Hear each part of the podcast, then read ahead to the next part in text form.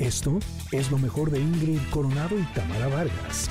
La canción es original de Chico Novarro, pero la voz que estamos escuchando es de Vicentico y se llama Algo contigo. ¿Por qué? Ah, pues porque con nuestra invitada nos estamos enlazando hasta Argentina para hablar de su libro que se llama Las Damas de la Buena Fortuna. Bienvenida Tiffany LC, ¿cómo estás? Hola, todo bien, muchas gracias. Gracias por la bienvenida. Al contrario, gracias por conectarte con nosotros. Hace unos días recibí tu libro. Híjole, desde la portada es intrigante. Eh, ¿Nos podrías compartir eh, de qué se trata Las Damas de la Buena Fortuna? Es un romance histórico. Sucede en la época de los Tudors, cuando el rey Enrique VIII estaba gobernando, específicamente cuando está su segunda esposa, que es Ana Bolena, pues siempre me intrigó mucho ese periodo histórico. Y sigue a una dama llamada Odessa Winterson, que es una, es una dama que viene de una familia noble. Y la historia empieza cuando ella viene de una familia con mujeres que tienen talentos especiales. Y ella encuentra un hechizo en su casa para poder espiar a través, a través de sus sueños al hombre del que algún día se va a enamorar o que le va a robar el corazón.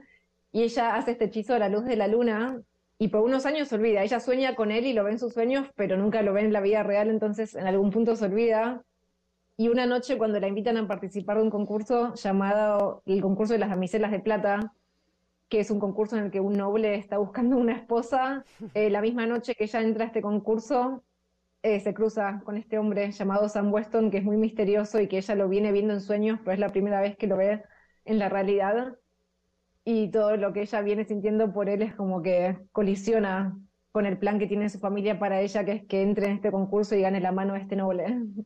Tiffany, me puedo imaginar que, bueno, creo, ¿eh? que así, lo percibo, que te has de divertido mucho creando o, echando volado la imaginación, porque eh, tener de, contexto, digamos, algo real, pero de ahí tú, este, y pues, pues, eso, crear todo un mundo de si hechizos y si la magia y si quién lo trajo, pues eh, eh, me parece que que pues pone tu creatividad o tu ratoncito ahí en la mente a girar al 100. Cuéntame del proceso cuando lo escribiste, ¿cómo te sentiste? Un poco de todo, en realidad. Me generó un poco de ansiedad porque es la primera vez que escribo romance histórico y vino un montón de investigación sobre la época, desde, desde las reglas de la sociedad, a los vestuarios, a las telas que usaban, a la comida. Em, y de repente quería agregarle como un poco este misticismo en el aire, que se cree esa duda o no, si realmente estas mujeres tienen talentos especiales. Que más que nada surgió porque me di cuenta de sobre todo las cosas que padecían las mujeres en esa época. No tenían derecho a tener su propia propiedad, estaban siempre, eran como una víctima de las circunstancias de, lo que los hombres decidían hacer con ellas. Bueno, ya ir a un concurso a que te elija este el de la realeza, bueno, ya habla totalmente de que no podíamos hacer nada, ¿no? o sea, a ver si me elige. completamente.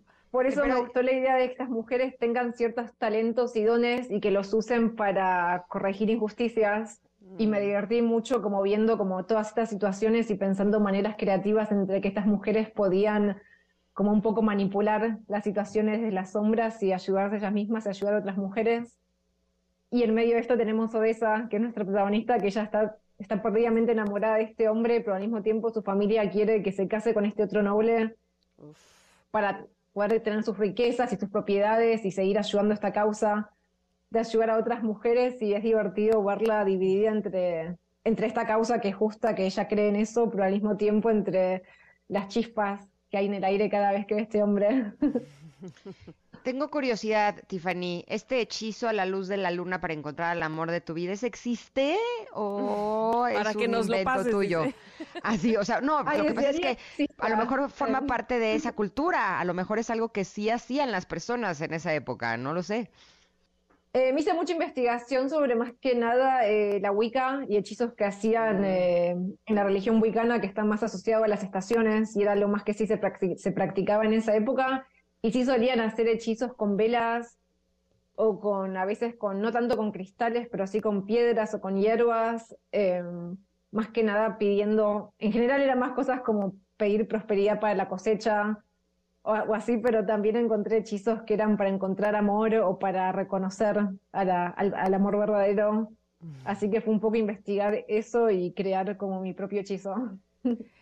¿Eres tú o, este, o puede ser, no sé, algo libre, eh, el, el, hecho de ser tan eh, meticulosa o tan ortodoxa en ir a la investigación de lo que sucedía en esa época? O vamos, que igual tú preferiste hacerlo así, pero no necesariamente en este tipo de novela hay, habría que hacerlo.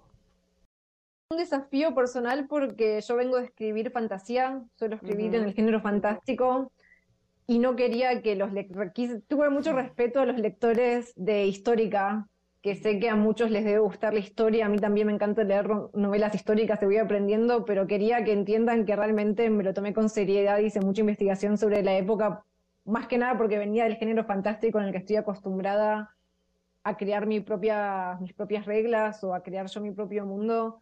Quería que realmente se sienta la diferencia con mis otros libros de que está, está muy anclado en este periodo histórico pero sí agregué detalles y pequeños embellecimientos y situaciones, traté de darle como un toque moderno, dado que es muy difícil como una mujer hoy en día tratar de, de entender la situación de estas mujeres que estaban tan restringidas por la sociedad que para quienes no conocen a Tiffany, a pesar de ser súper joven, es una de las autoras más influyentes de la literatura juvenil en Argentina. Eh, es asesora de Disney para guiones relacionados con el género fantástico y lleva publicados más de 15 libros. Este es un nuevo libro, Las Damas de la Buena Fortuna. ¿Ya lo pueden encontrar en todos lados, Tiffany? Lo pueden encontrar en todas las librerías de México.